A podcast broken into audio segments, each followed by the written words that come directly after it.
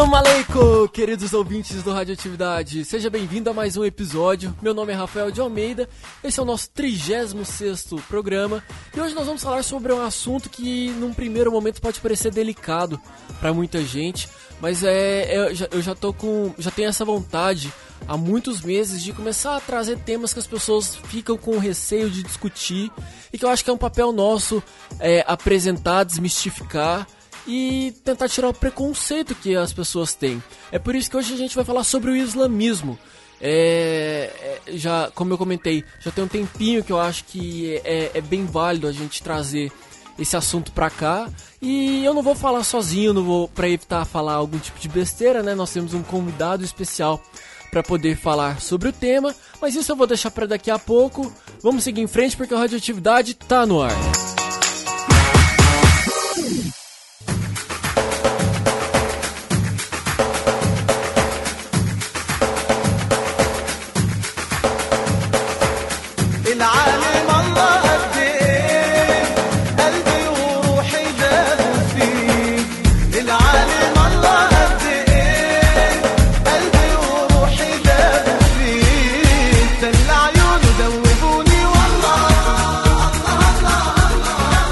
Então, gente, hoje é o dia da gente conhecer um pouquinho melhor um, um pouco dessa fé dessa criança que chama a atenção do mundo inteiro.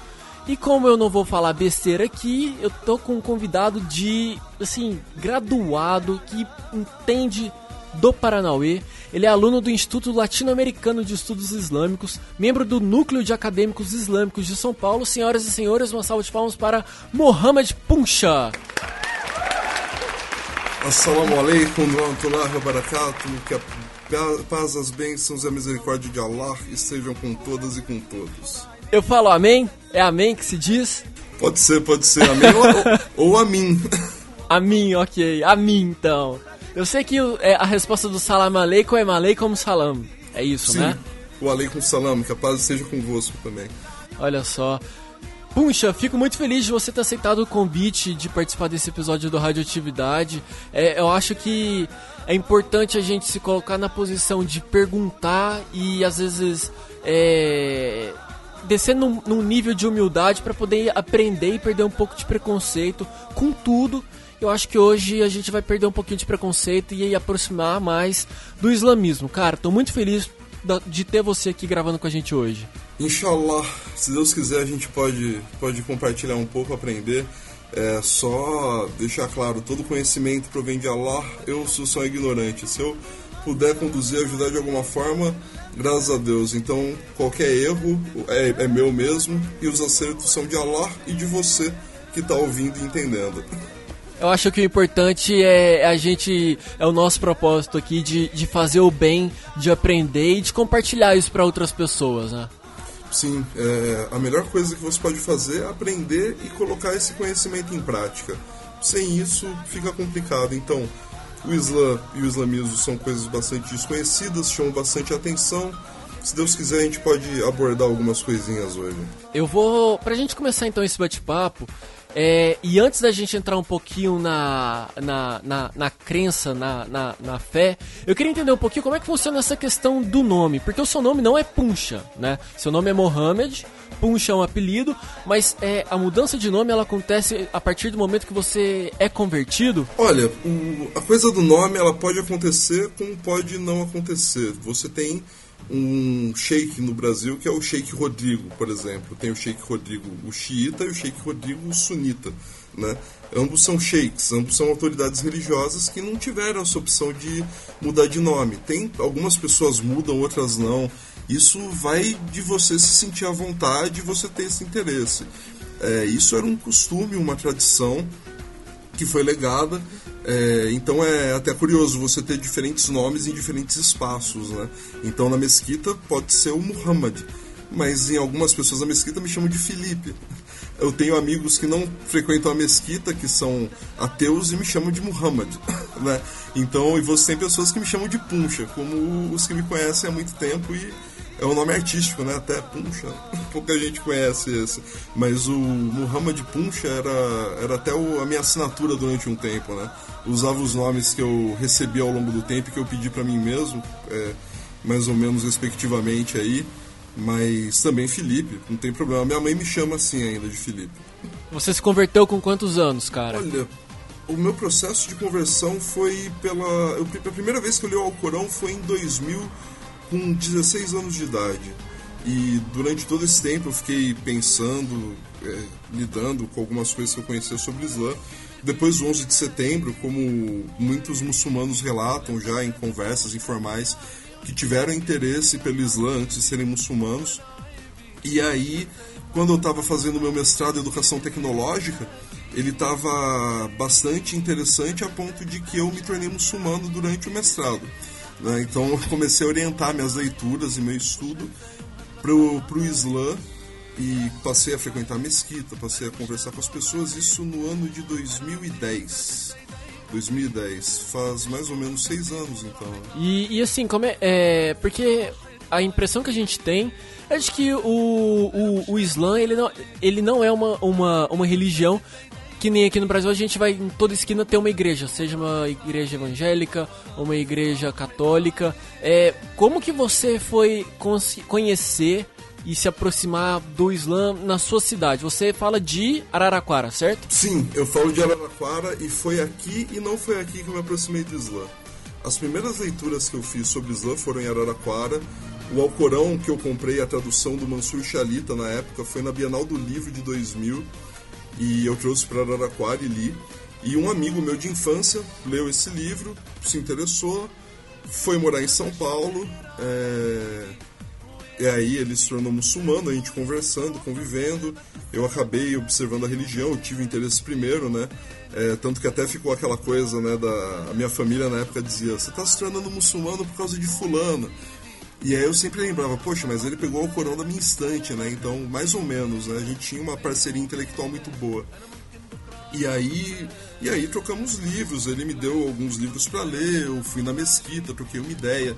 Isso já se juntou com algumas ideias preconcebidas que eu tinha sobre religião, porque gostava muito de estudar ah, algumas coisas, não sei, o Dogma Ritual de Alta Magia, do Aleister Crowley, foi um livro que eu lia quando muito jovem. Algumas coisas sobre o xamanismo, como o xamanismo e as técnicas arcaicas do êxtase do Mircea Eliade. O cristianismo também era uma, uma religião que estava muito presente na minha vida por conta da minha família. E eu encontrei no Islã uma síntese muito grande de uma série de elementos que contemplavam desde a magia cerimonial até o abrahamismo e a crença no único Deus.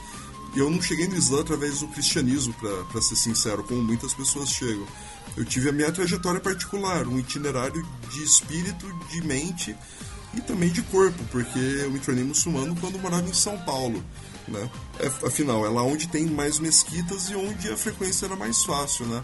Aqui em Araraquara, infelizmente, não tem nenhuma mesquita, nenhuma mussala, uma sala de oração. Né? É a mussala. Não tem nenhuma mussala para os muçulmanos se reunirem. Então, ocasionalmente, quando eu vou para São Paulo, tenho a oportunidade de de rezar em congregação, eu faço com o maior prazer e gosto, porque é, aqui infelizmente ainda não tem, e se Deus quiser, um dia talvez até consiga ter uma com, comigo ajudando de alguma forma, ou pelo menos participando. Entendi, legal. E é, é, agora que você contou um pouquinho pra gente como que como que você se tornou muçulmano, eu acho que é legal é, explicar para as pessoas quais são meio que é, não, os 10 mandamentos da fé islâmica, mas do, quais são os preceitos básicos do, do Islã, porque a gente acaba não conhecendo, sabe? O que, eu acho que o que o brasileiro sabe mais da cultura e do jeito muçulmano de viver vem de novela, você pega o clone, a menina falando Inshallah, você vê notícias na TV todos os dias que não colaboram muito com a vamos falar assim, com a, a imagem que as pessoas criam da, da fé. Então, assim, conta pra gente mais ou menos é, no que o Islã acredita, quais são as práticas. É, faz um resumo pra gente do que é o islamismo. Nossa, cara, aí a gente tem. É, é complicado falar sobre a religião Te ferrei, dos né? outros. Não, tranquilo, tranquilo. Não, é que é assim, cara, o, o Islã e o islamismo, na minha concepção, de algumas pessoas não, são coisas distintas. O islamismo é a tentativa da prática política e social do Islã. As pessoas olham para o Islã e falam: compreendi e agora é assim que deve ser. E aí acabam cometendo, como muitas vezes acho que se comete o erro, de se impor uma religião sobre outras pessoas. Né? O Alcorão, no seu capítulo 2, versículo 256, diz que a imposição da religião é proibida. Não se deve impor a religião sobre os outros, porque ninguém pode mexer naquilo que. Ninguém pode mexer com aquilo que está no seu coração, né? Isso é um assunto seu com você mesmo.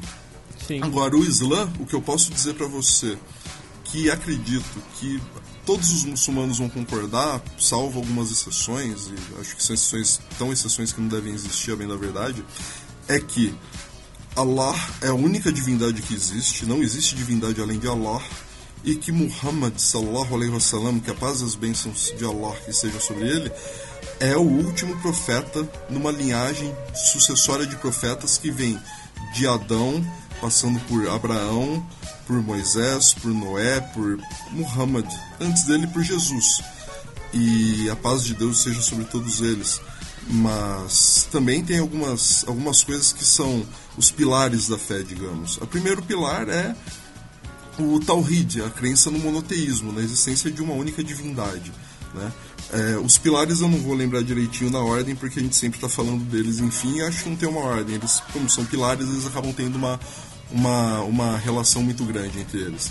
O segundo pilar que eu queria destacar então é o zakat, que as pessoas traduzem zakat, o segundo pilar, como caridade. Mas zakat vem da palavra taskia, do árabe, que é purificação.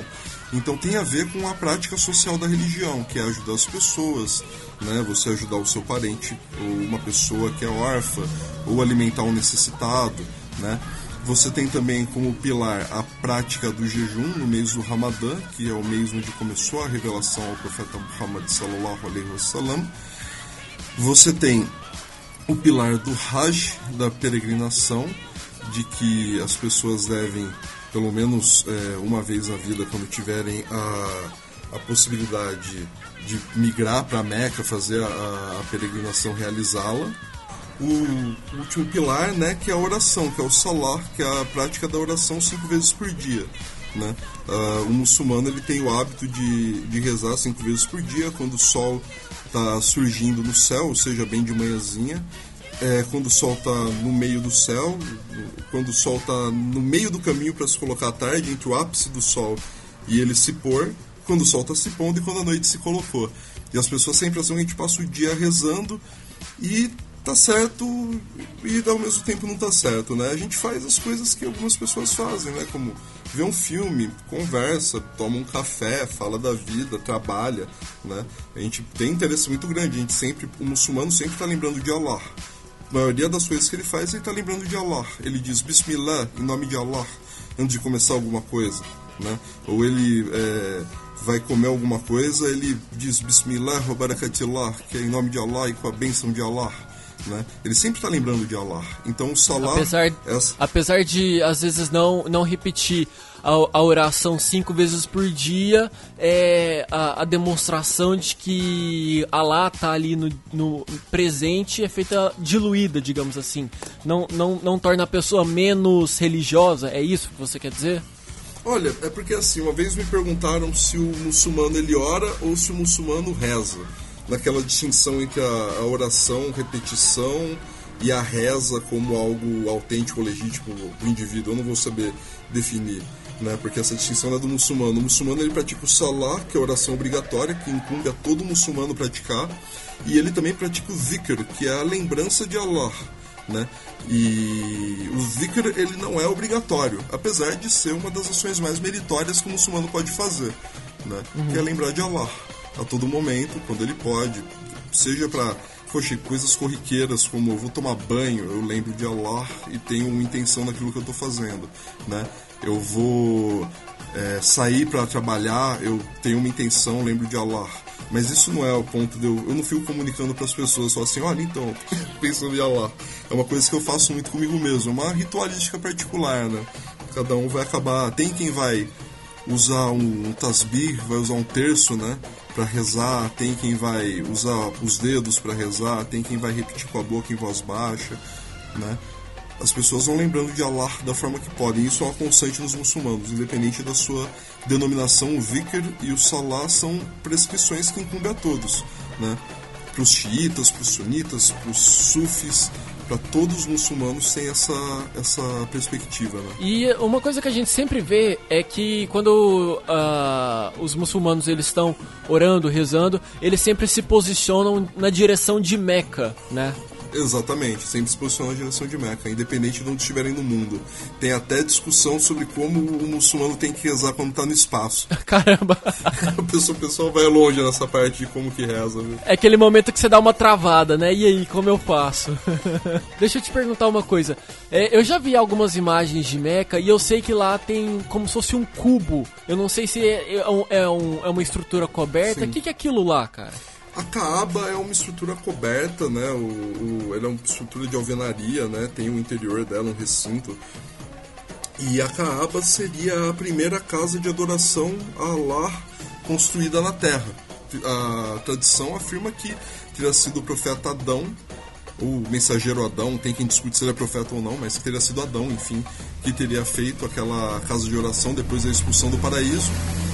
Essa casa teria se colocado é, teria sido destruída né, ao longo do tempo e ela teria sido refundada por Abraão juntamente com seu filho Ismael é, quando por conta daquela divisão que acontece no Deuteronômio eu acho né que o Abraão ele é Deus ele firma um pacto com Abraão e ele teria que sacrificar o filho dele e pro pro, pro judeu teria sido Isaac né e para o muçulmano seria Ismael, né? Seria assim, a correlação seriam os patriarcas da, da, da fé, né? Para o muçulmano, Ismael é o filho primogênito de Abraão, porque o argumento de que ele era filho de uma escrava e, portanto, ele não era filho legítimo de Abraão, para a gente não, simplesmente não se aplica, né? A gente acredita que ele era filho legítimo de Abraão e ele é expulso também. Né? Essa parte é, é, é, é que está na Bíblia. Ele é expulso tudo ali também. ainda, tudo ali ainda no Pentateuco. É, sim, desculpa, que eu sou péssimo em Bíblia, pra ser bem sincero, cara. Não, fica tranquilo, eu também não sou expert, não. Não, tranquilo, mas é isso. E aí, a, a, quando ele, é, ele tá expulso, ele tá com a mãe dele, a Agar, a escrava egípcia, e Abraão, junto com Ismael, vão e refundam essa casa e estabelecem ali o culto ao Deus único, né? Allah mas ao longo do tempo essa casa é perdida e é deturpada, começam-se a colocar ídolos lá dentro e imagens de adoração e as pessoas começam a rezar para pedaços de madeira e objetos como se fosse algo que pudesse interceder. E o profeta Muhammad sallallahu alaihi wasallam ele vai e purifica aquele lugar é, limpando dos ídolos é, e restabelecendo o culto. Aquele lugar, a Kaaba, ele é o simbolismo da unidade né, da comunidade muçulmana seria, né? Porque uma vez que é um único Deus, haveria de ser uma única comunidade. Só que a gente sabe que a comunidade muçulmana é extremamente dividida. Todavia, todos os muçulmanos é, se orientam para alguma direção para rezar. Isso se chama Qibla.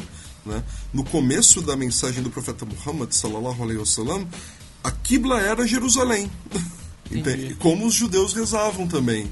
Durante a sua revelação, ele recebe a orientação de que agora que ele deve se orientar para Caaba e a comunidade passa a se orientar daquela forma. Apesar de você ter uma historiadora um tanto quanto polêmica até para os muçulmanos, que é a Patrícia Crone, que ela vai dizer que você encontra mesquitas porque assim, as mesquitas elas costumam ter um nicho na parede indicando para onde que é Meca, para onde que você se vira para rezar, né? e você, ela diz que você encontra mesquitas até o século VIII que se orientam para Jerusalém. Eu achei isso muito curioso, né? De toda forma, você tem essa orientação, né? Isso é essencial para o muçulmano. Alguns não vão se orientar necessariamente para Meca, né? Só que isso são, são pequenos grupos ou grupos não tão grandes quanto os sunitas ou os xiitas. Né? Entendi. Outra coisa, mais dúvidas, dúvidas, dúvidas. Vamos lá. É, hoje, hoje é dia de tirar dúvida. É, o, o, o Deus Allah, é, que que vocês, que, que os muçulmanos acreditam, é o mesmo Deus do, dos cristãos? Olha, esse argumento eu já vi cristãos dizendo que não, por conta das características de Allah no Alcorão e, e na tradição do profeta. Mas no pensamento do muçulmano, até onde eu percebi, né, estudando o Islã, é o mesmo Deus, é a mesma divindade. Uma vez que só existe um Deus e o cristão é monoteísta, né? Aham. É, então, coaduna, né? Assim como o judeu, ele é monoteísta, também coaduna.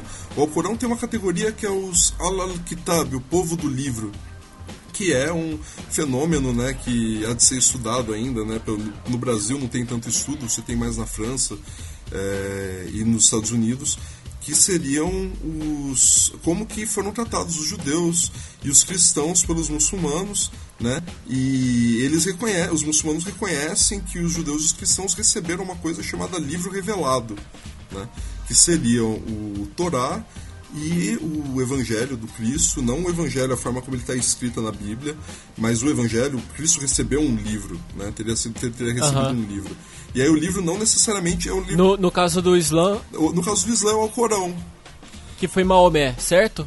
Certo, é, a gente, é, assim, isso já é uma coisa que eu, eu, eu pentelho os outros, eu peço pra chamar de Muhammad, porque... Mohammed, ok. Não, tudo bem, é porque aí fica, assim, tem gente que pode falar, nossa, é, é implicação, mas o problema é que Maomé foi utilizado pra, pra é, xingar, pra desmerecer o profeta. Né? Então a gente Entendi. acaba usando, tanto que até brinco, eu falo, ninguém fala Carlos Marx ou fala Segismundo Freud, não fala Karl Marx e segundo Freud, né, cara? Ninguém fala Frederico, Frederico Nietzsche. Então, todas as vezes que nessa- nesse papo nosso você citou Mohammed, é, é, a gente estava se referindo a Maomé. Mais ou menos, mas sim, vamos dizer que sim. Vamos dizer Tá, que sim. beleza.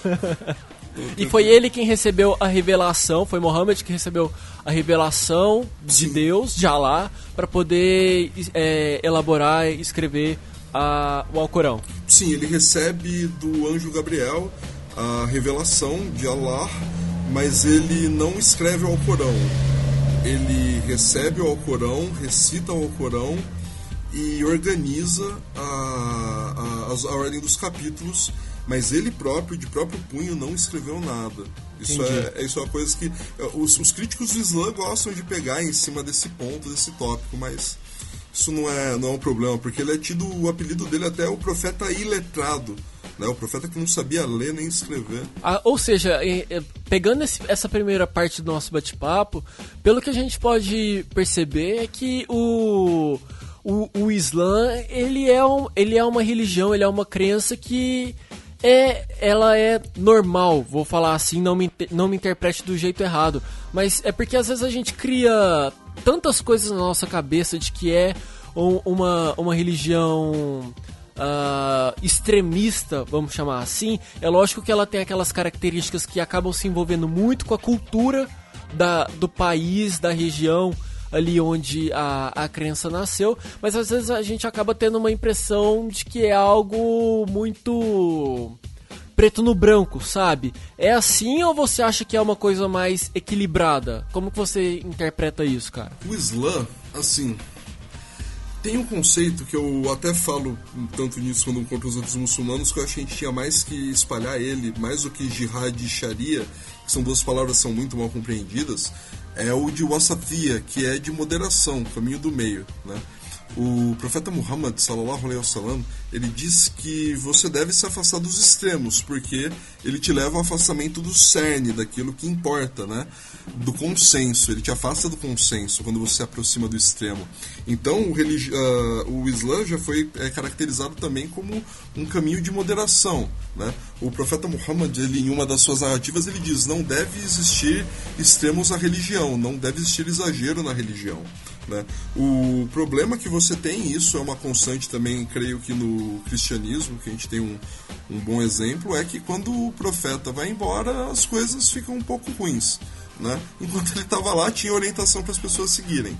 Mas é, depois que vai embora, fica tudo um tanto quanto avacalhado. Né? Porque você vai ter uma, uma divisão na, na sucessão do profeta Muhammad é, que vai gerar uma fitna, uma cisão, uma guerra civil e as pessoas vão começar a disputar a legitimidade da leitura da mensagem, que na época significava também a legitimidade política de liderança da comunidade. E é aí que entra o que a gente sempre escuta falar, o que são os xiitas e sunitas, é isso? Exatamente, é aí que vai começar a vir as divisões. É aí que vem as divisões. Conta, co- como que você pode definir pra gente rapidamente, só pra gente entender um pouco? Eu sei que existem xiitas, sunitas e outras subdivisões, mas eu acho que são as, as duas principais e as que a gente mais escuta falar. A gente escuta sempre também que ah, é, ele, aquele fulano ele é muito xiita, ou seja, ele é muito rigoroso, ele pega pesado, ele é meio que vai até o extremo. É, como é que você define essas duas, é, é, esses dois como que eu posso falar? Essas duas divisões do, do Islã. Olha, é, eu vou começar pelo final. A parte quando fala do xiita ser radical. Isso é uma coisa que eu piso nessa. Piso não, eu bato nessa tecla muito. Que é que não, a gente não pode usar esse termo para falar dos xiitas. Eu tenho a impressão que o termo xiita vai ser usado como sinônimo de radicalismo depois da Revolução Islâmica no Irã é, com o discurso da tentativa de deslegitimar e também pela ação de algumas facções como o Hezbollah no Líbano, que vai ter uma ação de suicídio, né, de ataques de homem-bomba. Mas é, você dizer que o xiita é, é um extremista é simplesmente esquecer que o, sobre o xiismo e, no Irã, você teve um desenvolvimento filosófico e cultural extremo, já tinha antes a Pérsia, mas que se aprofundou é, no Islã, né, se aprofundou no que é Islã, é, e que dedicou, teve vários filósofos como Mullah Sada Shirazi, é, o, o Cobra, você tem é, é essas pessoas refletindo sobre questões que, é, que vão ser muito importantes e que não, não, indicam um extremismo, pelo contrário. Né? Entendi. É, então, assim, quando eu vejo as pessoas falando de xiita como extremista ou associando isso, eu sempre, eu sou um dos primeiros a falar, não, não fala isso, não faz isso não com os irmãos xiitas, saca? Apesar de não ser xiita, mas eu acredito que eles têm o direito de acreditar naquilo que eles querem e com poxa, eles acreditam em Allah e acreditam que Muhammad é mensageiro de Allah. E aí eu não acho que não, não vale a pena me afastar de alguém que tem uma, o fundamento da sua crença muito parecida com a minha. Acho que eu posso aprender com ela, né, para ser bem sincero. E aí a gente dá um passo atrás no que a gente acabou de falar sobre moderação, né? Sim. Que a própria, a própria fé, ela fala sobre evitar extremos, né? Sim, sim. Você, você se você pegar um, uma, uma agulha e mergulhar ela no oceano e tirar essa agulha, o tanto de água que fica grudada é, nessa agulha é o quanto de conhecimento você vai conseguir nessa vida e o resto de água no oceano é todo conhecimento à disposição. Então, quando você vê o outro que é diferente de você, eu acho que é interessante que você potencialize a si mesmo aprendendo com o outro e permita que o outro potencialize com, com você mesmo. Você tem uma. O, o Ibn Arabi tem uma frase que ele diz: Meu coração tornou-se capaz de todas as formas. Ele é o passo da gazela, as tábuas do Torá, o claustro do monge cristão e os pergaminhos do Alcorão. Meu coração segue a religião do amor, e para onde a caravana do amor seguir é onde estará minha fé e minha crença. Então o Islã me levou a, tentar entrar na caravana do amor. E ela eu acho que não é formada só de muçulmanos, graças a Deus. Né? Mas, é, retornando à questão da divisão entre sunitas e xiitas, é por conta da, da sucessão mesmo. O problema só é que você não vai ter um xiismo e você não vai ter um sunismo, você vai ter sunismos e xiismos. E mesmo a elaboração do que é sunismo e xiismo não vai acontecer na época. As pessoas tinham. A palavra xiita significa Shiat Ali, que é partidário de Ali. Então, quando a pessoa, na sucessão do califado, ela era partidária de Omar, ele era o Shiat Omar. Né? Quando era partidário de Abu Bakr, ele era o Shiat Abu Bakr né? E quando era um, um, um, partidário de Ali, era o Shiat Ali.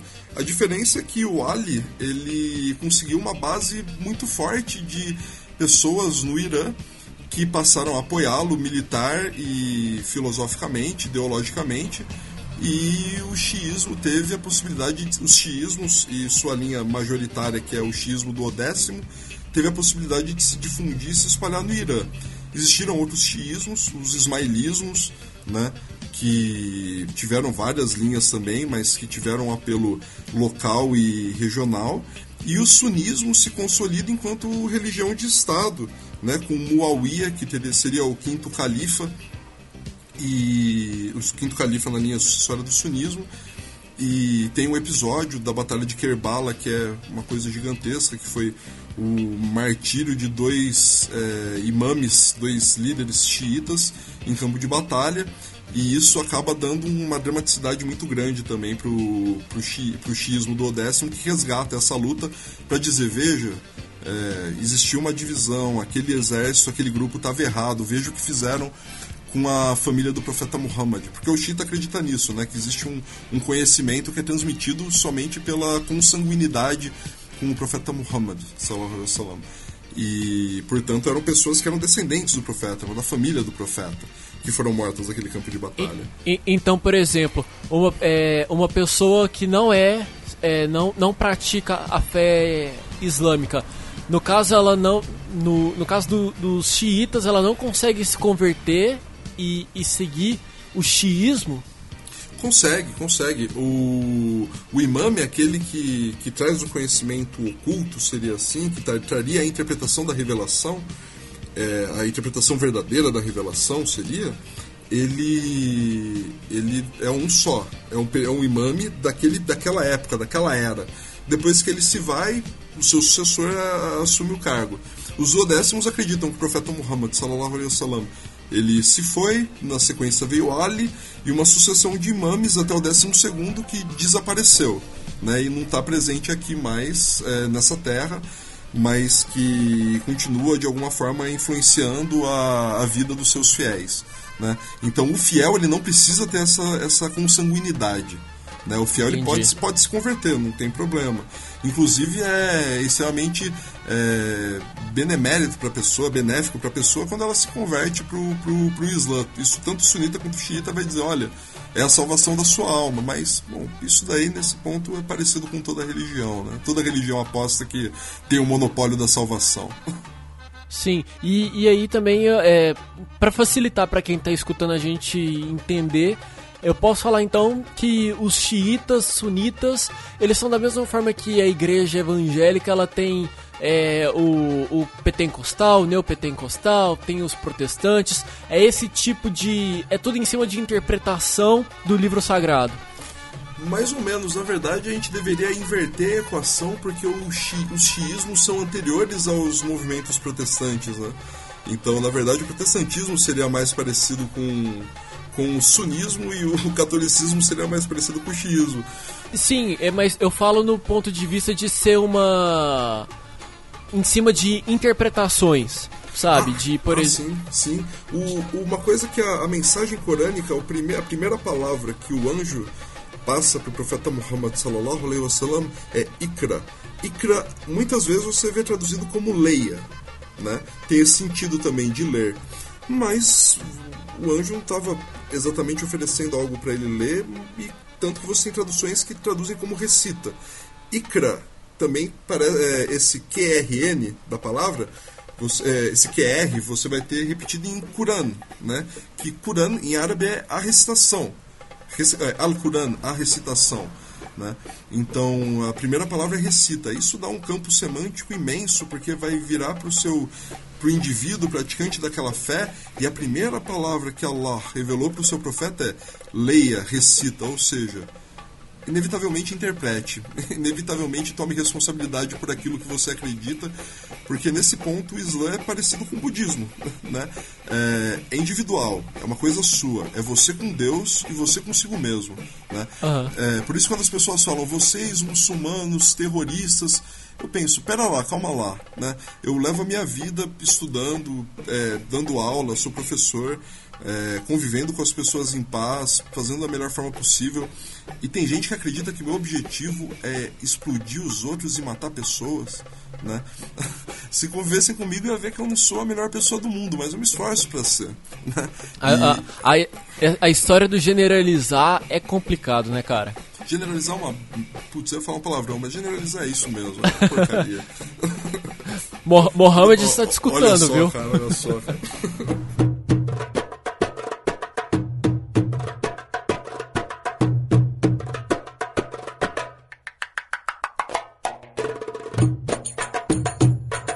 você fala Mohammed, você fala um complemento. Por que isso e o que significa? Muhammad sallallahu alaihi wasallam tem quem vai discutir a tradução, uma tradução que eu vejo como um tanto quanto aceita é que a paz e as bênçãos de Allah estejam com ele.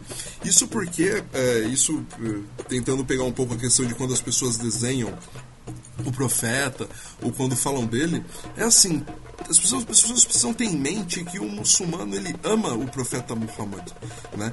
Ele tanto ama que quando ele fala o nome de Muhammad, ele diz sallallahu alaihi wasallam, desejando as pazes e as bênçãos de Allah para ele, né? Então nós amamos o profeta. Isso, é meio que pedir a bênção, né? É pedir a bênção para ele, não é pedir a bênção para mim, é dizer aquele uhum. cara é demais, aquele cara é o, é o melhor, né? Ele é o exemplo de vida do muçulmano, né? Então muitas vezes quando as pessoas desenham ele ou quando representam ele, é de uma forma que, poxa, é, mais do que a minha mãe, é uma pessoa extremamente importante para mim, extremamente importante para a humanidade. Né? A minha mãe é importantíssima, graças a Deus, né? mas é, o profeta, sallallahu alaihi wasallam, ele é fundamental para que a humanidade pudesse fazer uma série de boas ações. Na, minha perspectiva, ele traz uma luz para a humanidade. Né? Ele é enviado como misericórdia para as pessoas, não como punição, não como é, tormento. Pelo contrário, ele é enviado com uma misericórdia. Então a gente gosta de lembrar o nome dele, gosta de, é, de honrar o nome dele, digamos assim. Quando o muçulmano reza, ele pede é, a, a, paz e as bênçãos para a família de Abraão e para Muhammad também. Né? A gente pede para toda a linhagem de profetas abraâmicos.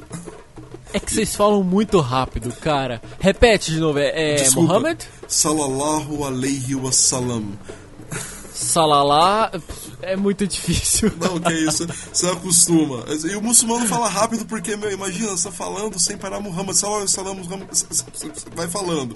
Pra, senão você trava toda hora, cara. Você pode ver, eu até, até pulei algumas horas, eu falei o profeta e não complementei, tá errado. Tô errando aqui. Quando... Quando você começou a, a, a estudar um pouquinho mais e, e, se aproximar da religião, cara, como é que você fez para poder entender esse tanto de coisa? É muito difícil entender o, as expressões. Ah, cara, olha, o árabe é uma língua que eu tô. Eu estudo até hoje, não, sou fluente, longe disso, eu sou alfabetizado em árabe, cara, não manjo nada. É, a gente decora alguns. A gente memoriza os capítulos do Alcorão para poder usar nas orações e também porque é uma forma de meditação e eu até gosto de dizer que é uma forma de transformar a nossa alma num tesouro que contém é, essas joias, essas maravilhas que são os versículos do Alcorão. É, e aí você acaba aprendendo uma expressão ou outra e convivendo na comunidade também. É, você conversa com pessoas e, sinceramente, a língua que eu mais falava nas mesquitas era inglês, não era o árabe, afinal, não sei falar Caramba. árabe. Então, como falava muito inglês. E, e não, mas imagina, você tá numa roda de conversa que tem um cara que veio do Irã, o cara fala persa, árabe, alemão e inglês, aí tem um cara que veio do Chile, o cara fala é, espanhol de um jeito que eu, que eu não consigo entender direito, mas fala inglês muito bem e fala árabe. Então vocês três trocando ideia. A mesquita é um espaço de encontro cultural muito interessante, né? Vão ter pessoas de diferentes religiões, dif diferentes religiões não, Deus me perdoe, vão ter pessoas de diferentes nacionalidades e com diferentes tradições linguísticas, né?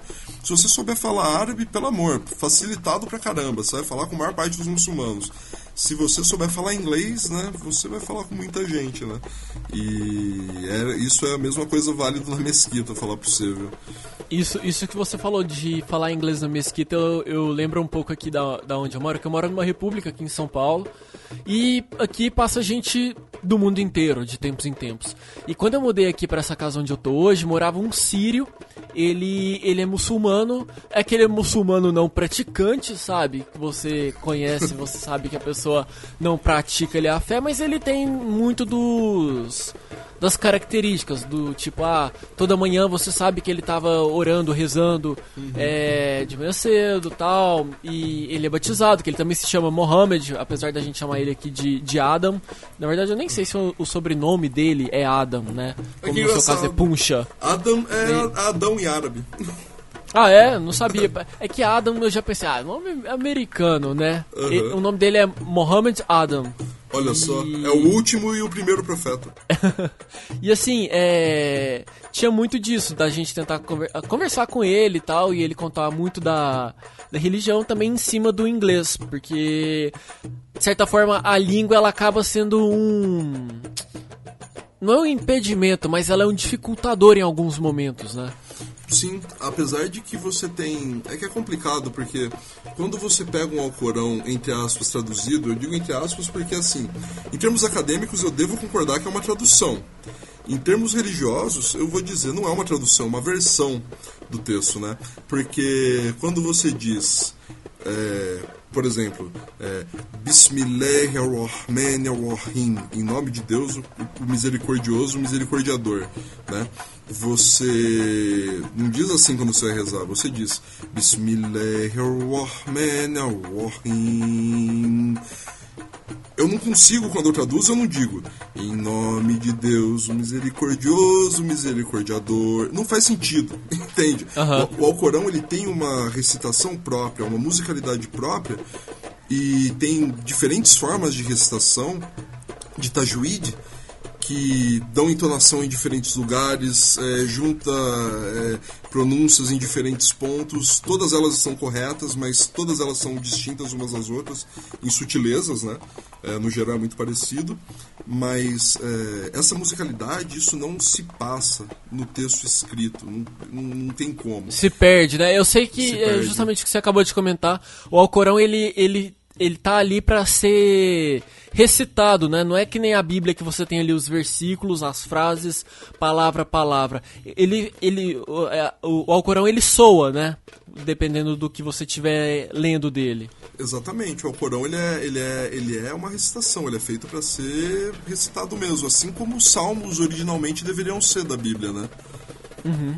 E, e, e, você falou isso de, de, de, de, recitar o Corão, eu lembrei agora é, do Allahu Akbar. Porque a gente fala assim, mas é Allahu Akbar. Se eu não tô errado, é desse jeito, né?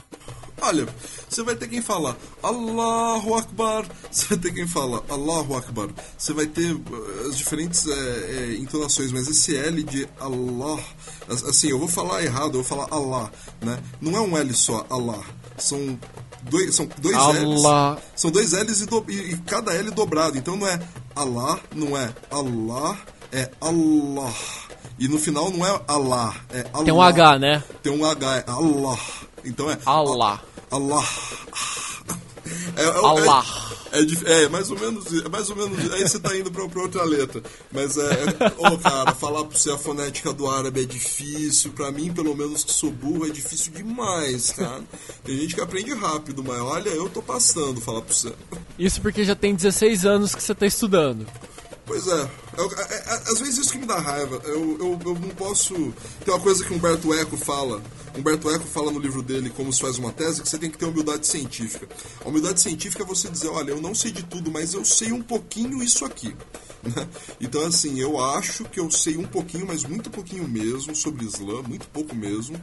E às vezes eu vejo uma pessoa falando sobre Islã e a pessoa ela se informou a partir de uma notícia da revista Veja ou de um, uma notícia da Globo ou leu uma matéria numa revista ou passou a tarde assistindo um vídeo no, vídeos no YouTube sobre o assunto. É, poxa, eu tô alguns anos enquanto muçulmano, há mais de 10 anos pesquisando e estudando religião. Eu devo, eu, eu não sei, eu devo ter lido uns 200 livros sobre, é pouco, mas Caramba, é pouco. É, não, é pouco pra, pra alguém que quer entender. Cara, de boa, cara. É, é intimidador o volume de documentação que você tem que lidar quando você quer entender Isla, cara. É intimidador, é intimidador. Papo sério. Caramba. Mas é um desafio. E é uma coisa que, assim, você não compreende somente com a razão, né? Você, nesse caso, você também compreende com o seu coração, com a sua intuição. O, o Islã, ele tem me inspirado a ser uma pessoa melhor. E eu tenho um grande amigo de coração, que é o Vitor Caparica, que, poxa, ele quase toda segunda ele está aqui em casa, a gente batendo papo e convivendo. Ele é, é ateu, vamos, digamos assim, mas quem achar qualquer coisa é melhor ir lá tirar satisfação com ele.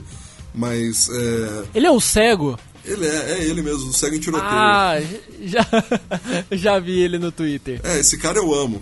Esse cara eu amo, é meu irmão.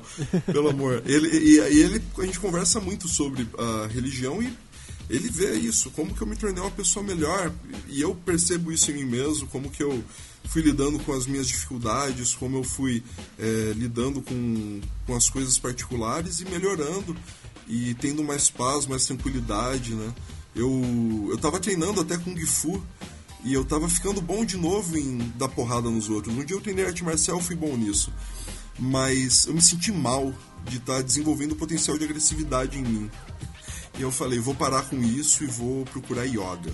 Acho que é melhor. Entende? Foi de 8 a 80, né? De uma coisa ali mais pesada para uma coisa mais zen ali, de respirar é. fundo e tal. Cara, eu, eu, assim, a última coisa que eu vou fazer em nome do Slam vai ser pegar uma K-47 e sair dando pipoco nos outros, saca? é a última coisa. Eu, eu, eu talvez fizesse isso para proteger é, a, a, as pessoas que o Alcorão fala, né? Quem são as pessoas que estão que estão à direita, que estão de alguma forma conosco? São os que recomendam a paciência e a misericórdia uns para os outros. E se você não recomenda a paciência nem a misericórdia, o que, que você recomenda para as pessoas? Né? É, você recomenda a intolerância, você recomenda a discórdia, você recomenda a violência. Então, para as pessoas que recomendam a intolerância, eu acredito que o muçulmano tem o dever de resistir e impedir que faça mal para as outras pessoas. Então, por isso que eu digo, o Islã ele tem que ser contra o machismo, tem que ser contra a homofobia, né? ele tem que ser contra o racismo, tem que ser contra o capacitismo, ele tem que ser contra toda forma do ser humano se impor sobre o outro, uma vez que o poder não está em nenhum ser humano, o poder só está em Allah. Né? Nenhum ser humano é digno de adoração. Eu não posso ajoelhar para você, Rafael, mas eu posso ajoelhar para Allah né? Uhum. É, então, já que eu não posso ajoelhar para você, a gente tá junto nessa. Entende? Boa. Você, a gente tá junto, tá na mesma altura, sabe? Boa. E, e, não tem por que um oprimir o outro, não tem um por que cercear o outro. Né? Eu acho que o muçulmano ele tem esse, esse dever. E nesse ínterim, é, e aí as pessoas vão falar: nossa, tá vendo? O muçulmano terrorista maluco. Cara, se fosse para resistir a, a, a, pessoas querendo fazer um mal para alguma pessoa que eu amo, né? Com certeza eu resistiria, saca? Mas agredir, isso está escrito no Alcorão. Allah não aprova o agressor. Né? Então você não pode agredir. Isso é uma prescrição religiosa, cara. já, já, já, que, já que a gente entrou nesse, nesse tópico, eu, eu ia deixar ele um pouquinho mais para o final, mas eu acho que agora é o momento. É, como você enxerga aquilo que as pessoas chamam de o Estado Islâmico? Porque, de certa forma, pega é um, um, um grupo de pessoas extremista que assume um nome de Estado Islâmico como se tivesse pega, é, pegando todos os muçulmanos e, e, colocando eles ali dentro desse grupo e tomam atitudes é, violentas, extremas. Como que você, sendo muçulmano, enxerga isso? Olha, eu acho complicado dizer que um outro muçulmano, quem diz que é muçulmano não é, não é muçulmano. Eu falar, eles não são muçulmanos. Eu acredito que o Estado Islâmico são, é formado por muçulmanos. Só que eu acho que esses muçulmanos são extremamente desencaminhados, assim, desencaminhados a ponto de que eles arriscam deixar de ser muçulmanos fazendo o que eles fazem. Entende?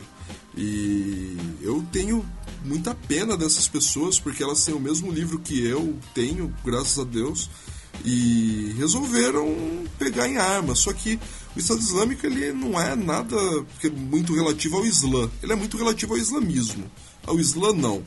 É, Ou seja, é, é, um, é, é, um grupo que, apesar de ter um nome que, é, se liga, que fica ligado à religião, é um grupo que mata por questões políticas. Sim, a preocupação deles, na minha perspectiva, não é chegar no dia do juízo e ter contribuído, e nisso eu prefiro falar até em termos é, não religiosos, contribuído para a negentropia do sistema, né? impedir que o sistema se degrade. Né? Ele é uma pessoa que, em vez de plantar uma árvore, e abrir uma escola ou abrir um fosso de água, que são recomendações que o profeta Muhammad sallallahu alaihi wasallam faz para os seus fiéis, ele resolveu pegar uma arma e sair dando pipoco.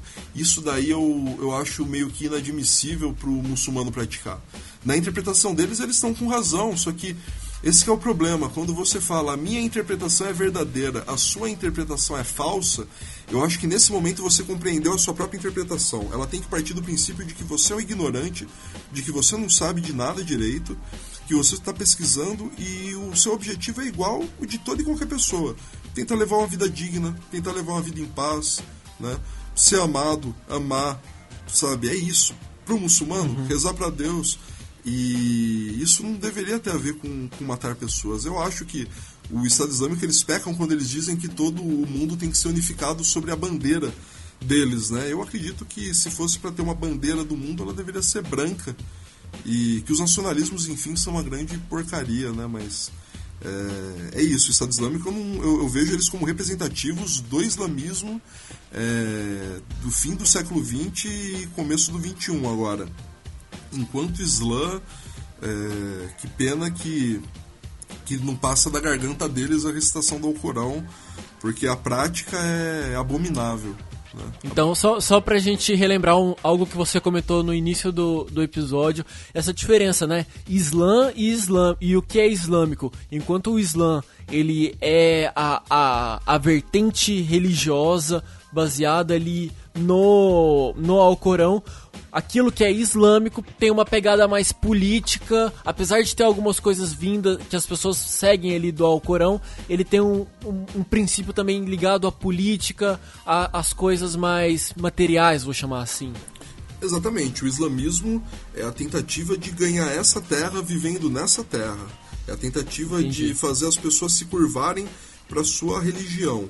Mas isso é uma coisa que eu acredito enquanto muçulmano, que é da vontade de Allah, que as pessoas sejam diferentes, porque, como está escrito no Alcorão, se Allah quisesse, todos seriam iguais, né? não teria diferença entre as pessoas. Mas a realidade é que é isso, as pessoas são distintas. Então, hum, você tem dentro dos sunismos mesmo diferentes escolas de jurisprudência que reconhecem umas às outras, que não se colocam como opostas ou inimigas. Né? Tiveram suas rusgas historicamente, mas teologicamente uma não condena a outra.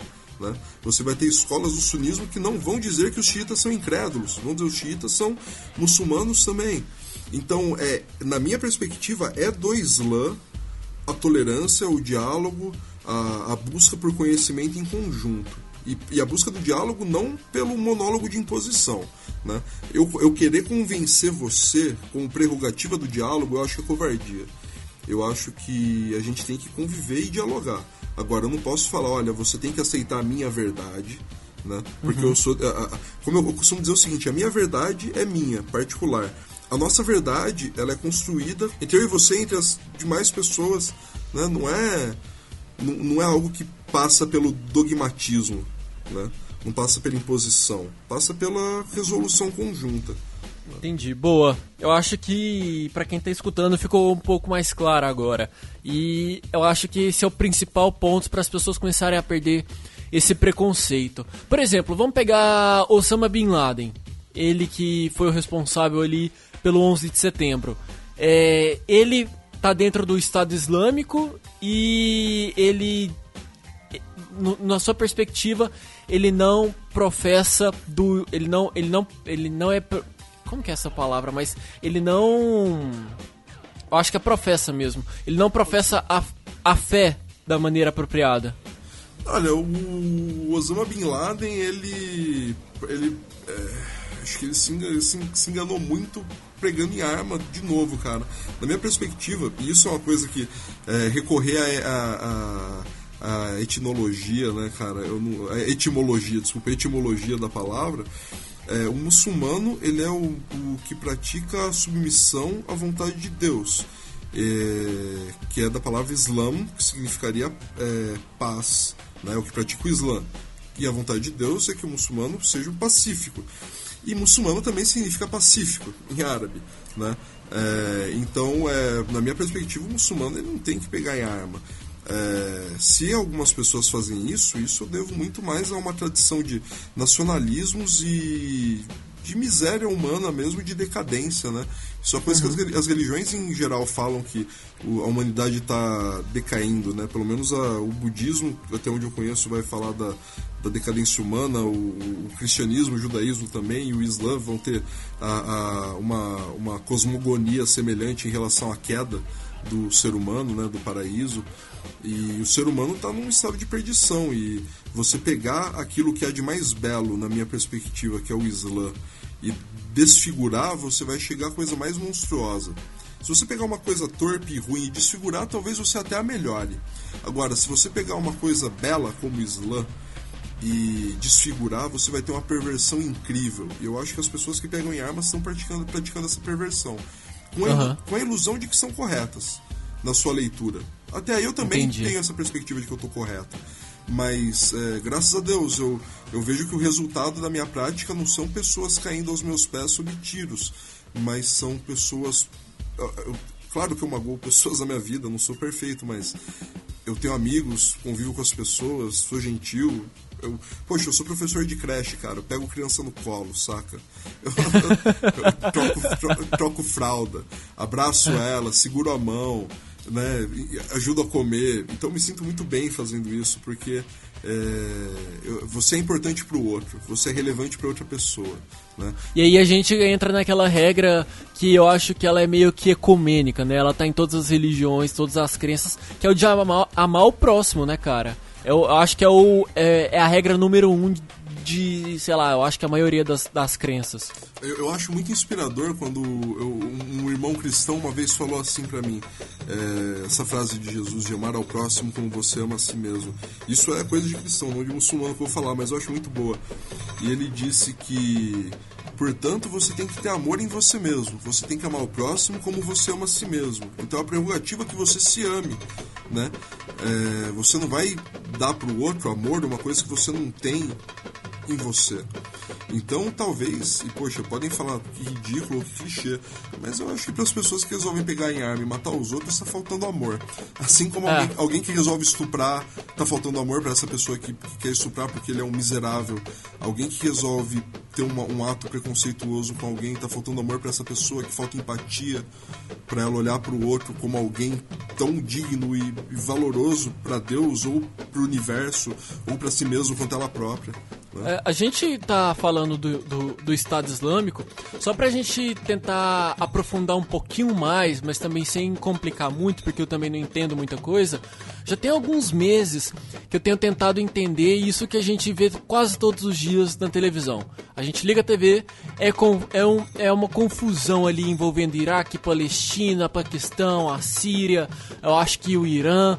E, e a gente pode falar que o Estado Islâmico, ele é a partir dessa dessa treta, ele você acha que ele vem a partir disso?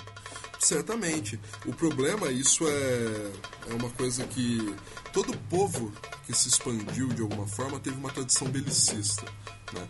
É, os povos árabes também tiveram a sua tradição belicista, os, os, os indianos também tiveram, os, é, os, chineses tiveram a sua tradição belicista.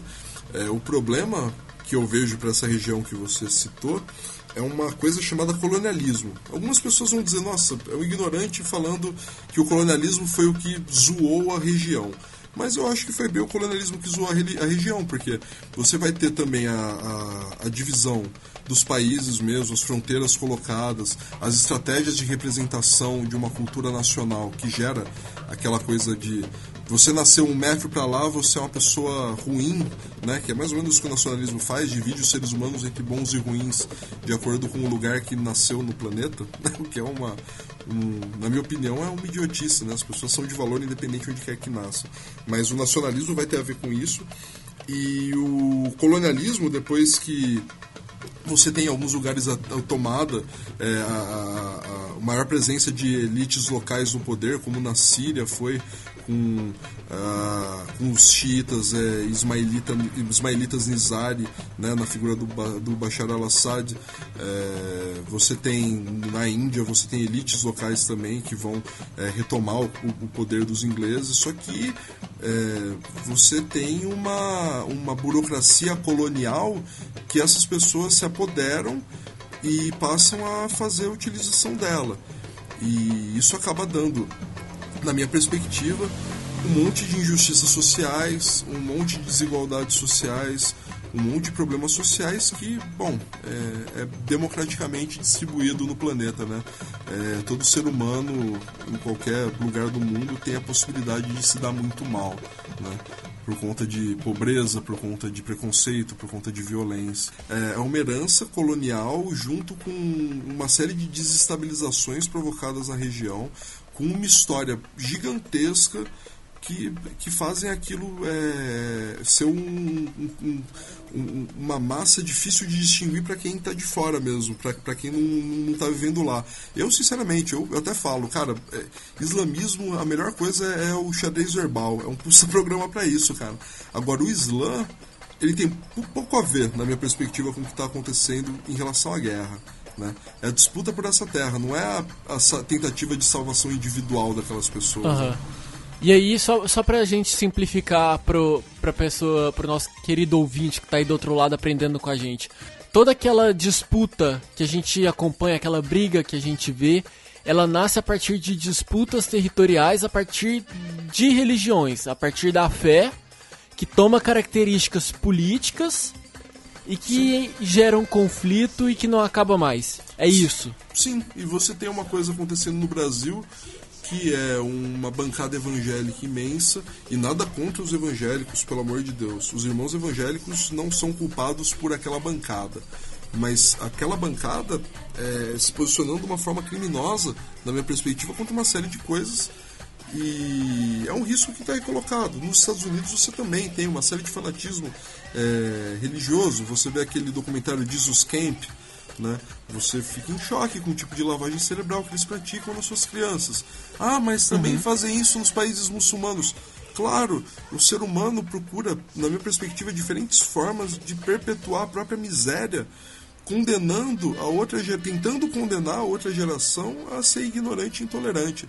Mas graças a Deus algumas pessoas percebem a razão e abandonam esse caminho de intolerância e procuram um conhecimento que esbarra necessariamente pela empatia.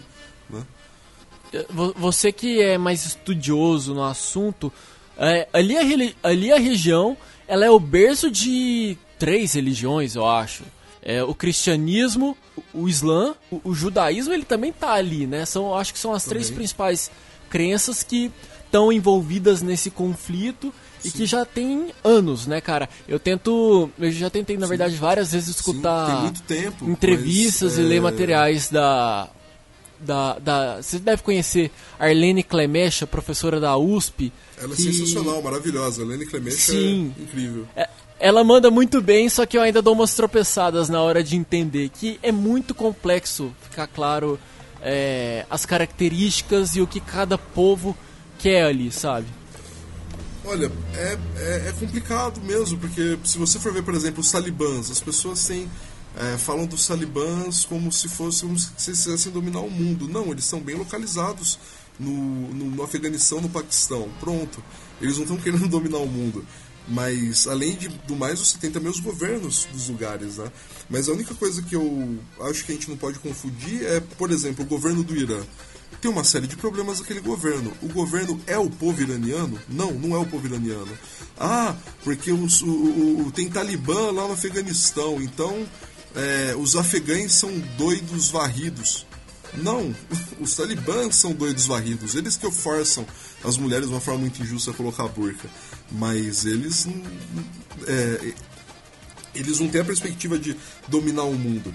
Agora, um, um, lugar com um grupo como o Estado Islâmico, eles têm uma perspectiva muito diferente, que é de tentar colocar tudo sobre a, a mesma égide, sobre o califado deles, mas que inevitavelmente vai dar errado né?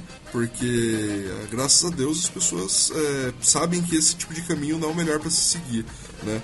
As pessoas naturalmente acho que preferem fazer o bem, né, ou se esforçarem para isso, senão a gente não tinha civilização, não tinha linguagem, a tentativa de conviver uma, uns com os outros, né?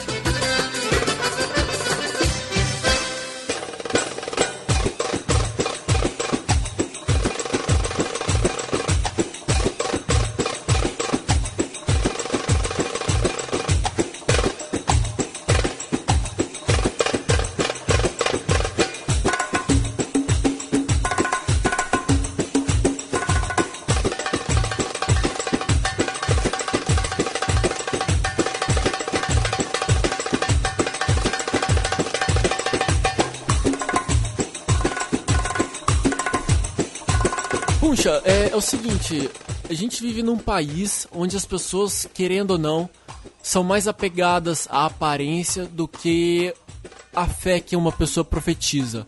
Você vê uma, uma, uma muçulmana na rua usando um, um véu ou uma burca, as pessoas ficam mais preocupadas, mais alarmadas com a aparência visual ali do que com a o, com as boas ações que a, que a fé, que o Islã pratica, que a pessoa pratica, né, cara? Como que você enxerga esse preconceito nem sempre tão maldoso que o brasileiro tem, eu não sei, eu acredito que outros países também tenham, com relação à parte mais de visual, características, posturas culturais que os seguidores do Islã é, meio que adotam? Olha, a gente, o muçulmano, é, ele tem essa opção de se vestir dessa forma, de seguir a tradição que o profeta Muhammad é, sallallahu alaihi wasallam, ele seguia de se vestir como um árabe da sua época, Afinal, ele não tinha outra escolha, parece, né? Não se vestiria como europeu do 19. Mas é, ele, ele, tem essa escolha. É, o hijab para a mulher de se cobrir é, uma, é algo que é da opção, dev, deveria ser, se não é, da opção dela. Né? As mulheres não deveriam ser forçadas a nada, independente se muçulmanas ou não. É, mas é, no caso do hijab mesmo, é, você tem a associação do machismo e da islamofobia, né? Da, do desconhecimento do Islã que fundamenta a violência, que é essa islamofobia, porque o desconhecimento do Islã em si não, não necessariamente é islamofobia, claro, mas o desconhecimento do Islã que leva à violência, uma postura de violência com o muçulmano, na minha perspectiva, é islamofobia, associada ao machismo, né? É, coincidentemente, coincidentemente não, mas talvez seja uma sina mesmo. A primeira pessoa martirizada, morta em nome da religião, não morta porque estava em combate, matando, lutando com pessoas, mas morta porque era muçulmana, porque juntou uma renca e falou vão matar essa pessoa, foi uma mulher, né? E, Poxa. É, e aí é, é, é, doido perceber como que as mulheres, é, em vários contextos, são oprimidas. Né? A religião ela, ela dá essa marca visual para o seu fiel e isso daí não é só o muçulmano que vai passar, o, o, o pai de santo também vai ser violentado. É, quando você vê um muçulmano africano ou, ou afrodescendente que é negro, ele é engraçado conversar com alguns e perguntar e a pessoa falar: Não, já fui confundido com pai de santo, sim, porque ninguém espera um muçulmano negro, saca? Espera-se um muçulmano com cara de árabe, né? Hum, eu mesmo tenho um, um fenótipo árabe, né? Uma, uma, uma, aparência árabe, só que eu sou descendente de português, italiano, espanhol, índio e negro. Né? Não tem nada de árabe na minha, na minha, na, na, na minha genética, digamos assim, na minha ascendência. Mas as pessoas me veem e falam, ah, é muçulmano, porque eu tenho a barba grande, é, costumo é, andar dessa forma, acabo ficando com uma cara. Até fico feliz quando fala que você tem cara de muçulmano. Eu falo, obrigado. Eu falo, que bom, né? Tem quem ouvir isso, se ofende ou qualquer coisa. Eu fico feliz quando falo, você é muçulmano. Eu falo, eu sou mesmo.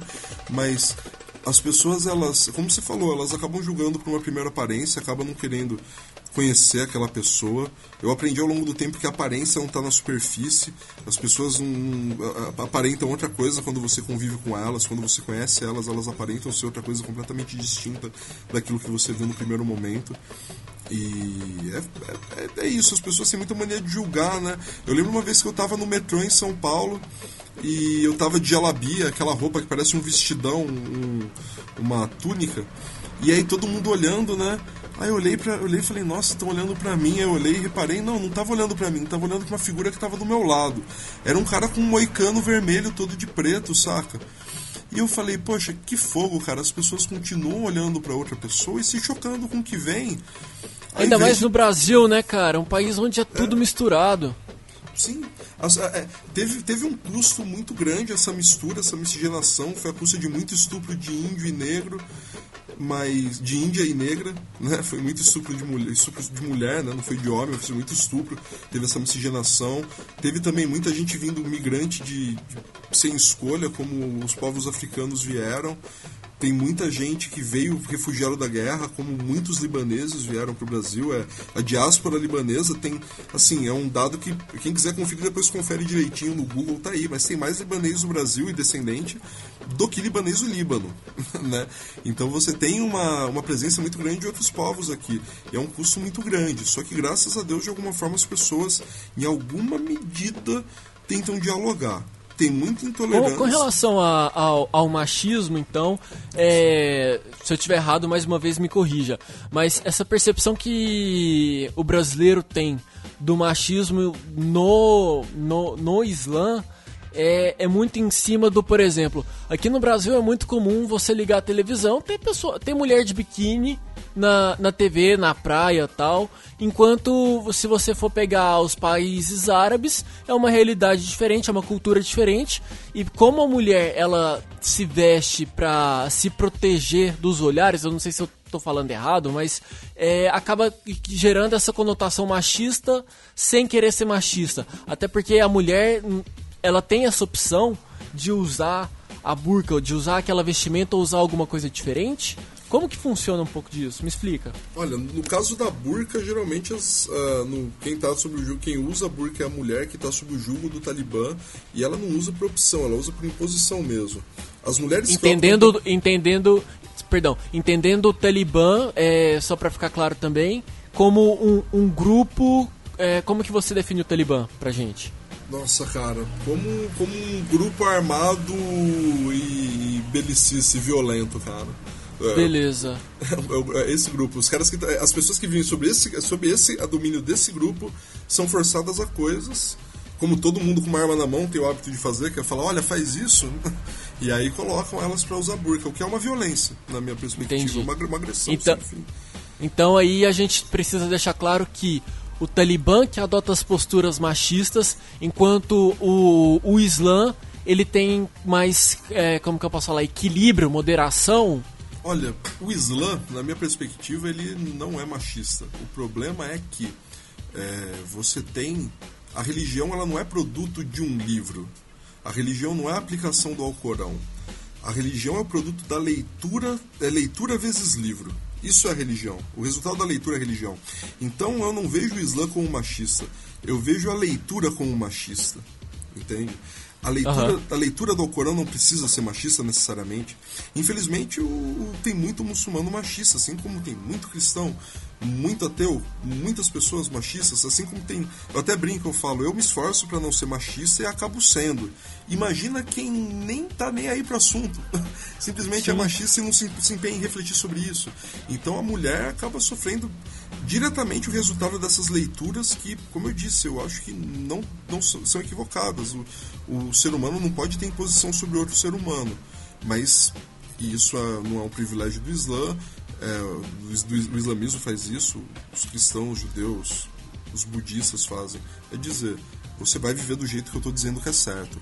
É, a questão da comparação, só retomando do biquíni com a, a vestimenta religiosa, do, do hijab, é uma coisa que eu, que eu, eu vi uma professora, Franci Rose Campos, é, dizendo: é, Eu não sabia que biquíni é uma roupa religiosa. Né? O hijab é uma roupa religiosa, é uma roupa que as pessoas usam por conta da fé delas. Né? O biquíni, eu não sei né, se tem uma religião específica para usar o biquíni, entende? É, deveria ser tanto o biquíni quanto o hijab da escolha da mulher. Ela não deveria ser violentada se ela vai à praia num país muçulmano porque ela indo de biquíni, da mesma forma como ela não deveria ser hostilizada se ela resolve sair na rua com um hijab no centro de São Paulo. Uhum. Ela não devia passar por essa situação, porque é, se o hijab é para a mulher se proteger, da, se cobrir, então acho que as mulheres, até falo, falo isso mais quanto provocação, as muçulmanas, todo mundo, todas as mulheres deveriam abandonar os hijabs e todos os homens colocar aquela proteção para cachorro, sabe? E aí todos os oh. homens.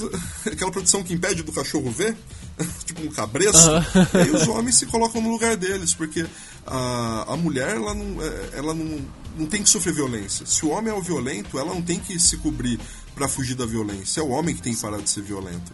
Só, só para ficar claro, qual que é o propósito religioso do hijab? Cara, assim, para ser bem sincero, essa é o tipo de pergunta que eu diria que uma muçulmana é a mais indicada para responder. Mas o, porque eu vou correr o risco de falar e fazer o mesmo papel de um homem dizendo o que mulheres devem fazer, ou o que representa para elas. Mas o que eu entendi do hijab é que o significado dele é a modéstia, e a modéstia é o que o homem também tem que praticar. Então a pessoa tem que ser modesta na sua fala, a pessoa tem que ser modesta no seu olhar, a pessoa tem que recatar o seu olhar, né? Você tem que educar o seu olhar para não olhar para coisas que, que atrapalhem a, a, o seu universo interno, digamos assim, né? Uhum. É, e... é um pouco de, da cobiça. É, é evitar isso. É evitar olhar para um, uma pessoa e fantasiar coisas que não são devidas, saca? É, o hijab ele tem a ver com você não se proteger das pessoas, mas pelo que eu entendi das muçulmanas, elas tomarem uma opção de dizerem que essa é a forma que elas vão se vestir. Isso vai ter uma conotação religiosa para algumas, para algumas, para todas as muçulmanas tem uma conotação religiosa, mas diferentes níveis, né? Tem algumas que vão falar é a tradição. Tem outras que vão entrar num nível espiritual disso, né? E vão uhum. refletir sobre isso de uma forma muito profunda. Eu me sinto, poxa, enquanto homem muçulmano, eu acho muito difícil falar, falar do hijab, cara, mas é muito mais do que um pedaço de pano que cobre a cabeça, cara. Porque é, é, o que eu, é uma coisa que eu disse uma vez, porque eu ouvi uma muçulmana falando. O hijab ele cobre o cabelo, ele não cobre a mente. Né? A mulher, ela não é porque ela se veste de uma forma ou se veste de outra que ela é melhor ou pior. Né? A gente não pode olhar e falar, poxa, então tá com uma roupa que eu tenho como, sei lá, como sexualmente atraente, vou tratar ela de uma forma desrespeitosa ou vou fantasiar coisas. Infelizmente é isso que o homem faz. O homem é uma porcaria. O que eu costumo dizer é que se o homem fosse bom, eu procurava um para casar, cara.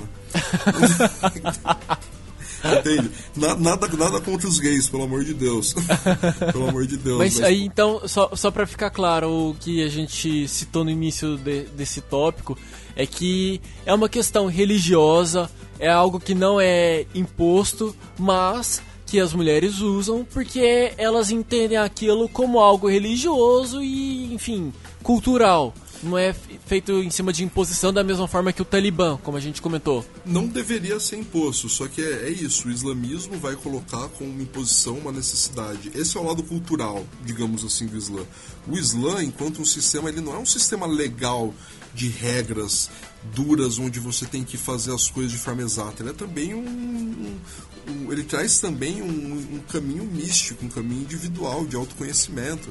E ele também tem que ser considerado nisso. O hijab, ele tem esse aspecto de roupa, que é um pedaço de pano que as pessoas colocam na cabeça, e ele tem esse aspecto também de algo que faz bem para aquela pessoa, ela identifica como valioso para ela. E assim ela uhum. pratica. Usa o hijab. E eu, se ver uma muçulmana sem hijab, eu não vou questionar. Não, talvez eu questione numa conversa perguntando, mas por que você não usa? Mas nunca diria, Porém, você está errada, né? Você está errada de não fazer isso. Isso eu acho reprovável, uma pessoa fazer isso. Né? Não, não, o julgamento, né? Você julgar o outro e às vezes esquecer de si próprio, né? Ah, olha, de boa, cara. Allah é quem vai julgar você. Allah é quem vai me julgar. Eu não vou julgar você, sacou? Se o que você estiver fazendo é, te faz bem, se o caminho que você segue te faz melhor com você mesmo e com os outros, cara, eu inshallah, eu vou andar junto com você e vou fazer bem para mim também. E isso é complicado. O véu, muitas vezes as pessoas têm a representação de que a mulher com o véu é submissa e ignorante e oprimida, mas não necessariamente. Pelo contrário, você vai ter uma série de estudiosos, uma série de acadêmicas. Né? Se você pegar, por exemplo, o Irã, que é um país que eu acho é muito injusto algumas críticas que se fazem ao Irã. A maior parte da sua população universitária é composta por mulheres. Tudo bem que em cursos que a gente pode questionar quais cursos são, mas elas são no ensino superior. Você teve um aumento também da taxa de, de alfabetização da população depois da Revolução Iraniana. Né? Então é complicado às vezes a pessoa ver primeiro o pedaço de pano antes de ver a historicidade daquele povo, antes de tentar entender aquele grupo, antes de, e, e julga. E aí é complicado. Né? É, eu, é, é aquilo que eu comentei. Nós somos propensos a julgar a pessoa em cima de uma aparência do que da fé que ela pratica, de como ela é realmente, sabe? É, talvez esse seja o ponto. Você falou ter a, a opção de usar ou não, vamos falar assim, a, a, o hijab. É, eu lembro de uma entrevista que eu, que eu assisti há muito tempo atrás do Sheik Rodrigo. Rodrigo Rodrigues, eu acho. Exato, Sheik Rodrigo Rodrigues. E, e as pessoas perguntaram para ele como é que funciona a questão da, da poligamia, né? Porque é outra coisa que as pessoas têm muito né, quando se fala do, do muçulmano. Ah, o cara que tem mais quatro esposas tal. E ele falou um negócio muito interessante que o, o homem ele só vai ter mais de uma esposa se a primeira autorizar. Então, assim, é uma questão de consenso, de conversa e não tem a, a questão da imposição. Então, é tudo muito conversado, tem muitos detalhes que muitas vezes a gente não conhece e que não conhecendo a gente acaba julgando. Olha, se você for ver como que é um processo de casamento entre muçulmanos, você vai ver que a principal inspiração dele é o consenso. Né? A mulher vai dizer as condições dela para o casamento, o homem vai dizer as condições dele para o casamento, as pessoas vão dialogar, vão acertar isso, vão acertar aquilo. No fim das contas, elas se casam depois de um. como se fosse um acordo de as partes. Elas se colocam assim. O casamento da poligamia, é, a, a poligamia, eu eu não sou contra a poligamia, assim, não sou contra a poliandria, assim como eu não sou contra as diferentes formas de amor né? Mas no, pro muçulmano, isso o Corão ele vai falar obviamente muito mais dos relacionamentos heterossexuais por conta talvez da questão é, de, de, ter essa observação da natureza uma observação é, parcial claro porque nem toda a natureza é definida em gênero masculino e feminino mas é, vai falar coisas muito mais sobre as relações é, heterossexuais. E a poligamia pelo que eu percebi ela por exemplo se você se eu tenho uma esposa e ela permitiu que eu casasse com outra, eu tenho uma segunda esposa. Eu sou obrigado a tratar as duas da mesma forma. Eu acho isso impossível. Eu acho isso impossível a não ser que eu seja um mercador que viaja como um doido, que não para quieto na cidade que vive e viaja sem parar e está sempre dedicado a isso, e aí tem quatro esposas e tem 15 filhos, saca? Eu não estou dizendo que isso é o certo, pelo amor de Deus. Eu estou dizendo que isso é uma questão contextual. A poligamia ela tem que ser praticada de acordo com o consenso das pessoas. Ela não pode ser praticada como se praticava a ideia de harém. Né? Você vai lá, ca captura uma uhum. mulher e agora ela é sua propriedade. Uma visão promíscua né, da coisa. Sim, a, olha, não é porque o muçulmano ele, ele, ele pode ser casado com quatro esposas que ele vai fazer suruba, entende? né? Ele vai ter um. É, é, é, é muito mais respeitoso do que isso, cara. As pessoas vão ter uma relação de respeito e afeto assim, idealmente seria isso, um relacionamento verdadeiro, relacionamentos verdadeiros. Agora, é, eu, eu, sou casado, por exemplo, eu não vejo possibilidade de poligamia, não vejo isso como é, possibilidade pessoal, particular. Mas se outras, se outras pessoas enxergarem uhum. a poligamia, ou a poliandria, ou o que é que seja como forma de relacionamento, eu vou dialogar conviver, respeitar, apoiar naquilo que for possível, não praticar violência e aprender com a forma que as pessoas vivem. Eu acho que essa é a obrigação que a gente tem. E aí entra no que você também comentou agora há pouco, que Allah vai, vai julgar, né? Eu acho que o papel aqui na, na, na Terra é de fazer o bem e, e as outras características que a, que a religião propõe, porque de resto, cara, o, o quem tá lá em cima é quem vai quem vai julgar e não cabe a nós aqui, né? Exatamente, por isso que eu, eu até falo, meu, acho que a nossa nossa meta como humanidade é eu muçulmano dar a mão pro ateu, que dá a mão pro judeu, que dá a mão pro umbandista, que dá a mão pro católico e assim sucessivamente. Todos nós darmos as mãos e lutar contra a ignorância e lutar por uma sociedade mais justa, equitativa, que tenha mais é, justiça e, e, respeito mútuo e menos violência, onde você não precise produzir armas para garantir a paz, né? É, um, é um contrassenso, onde as pessoas não precisem ter armas, onde as pessoas não precisem se violentar. Mas inshallah, um dia a gente consegue fazer esse estado chegar.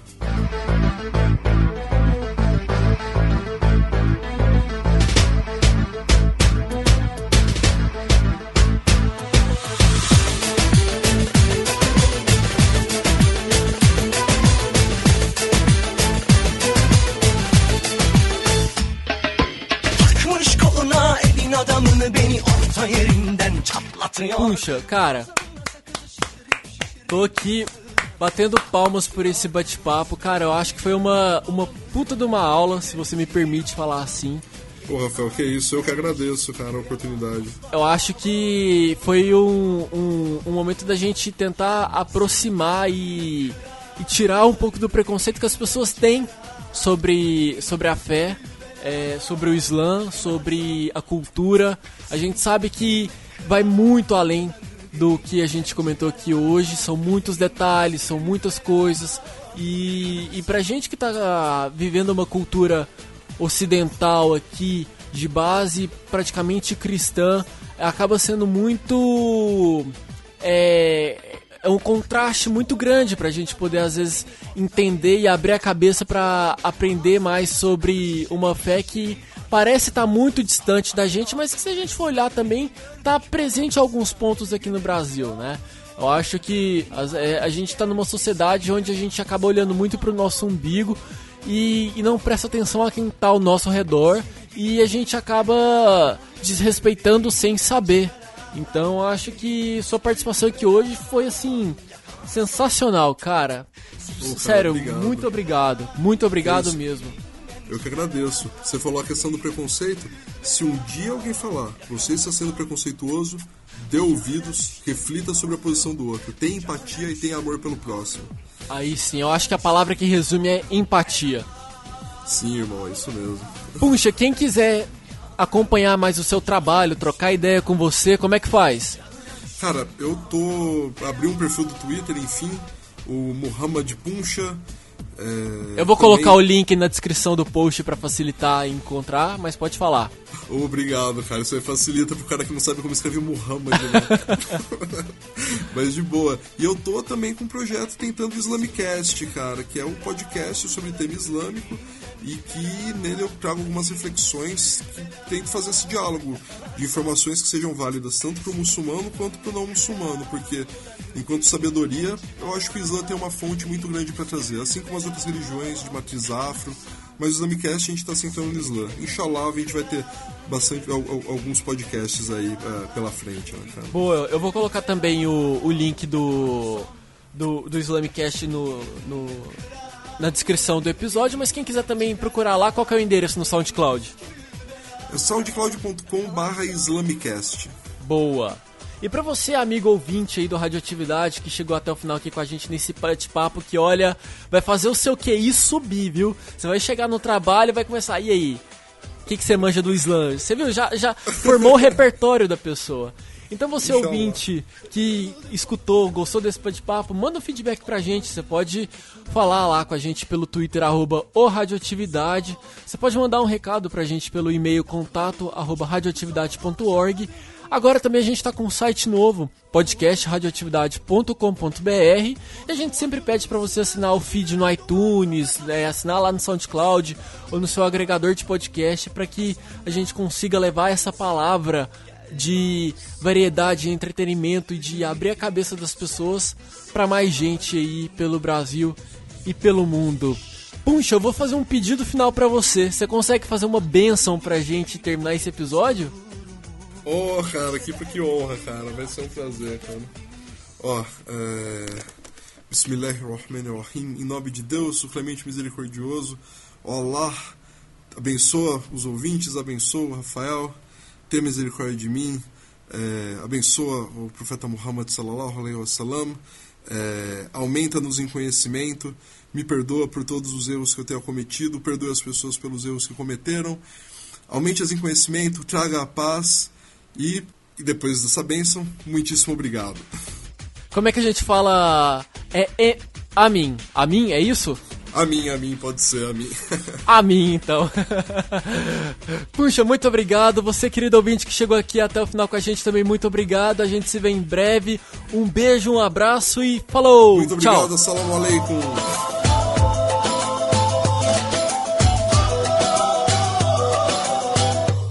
I should be better.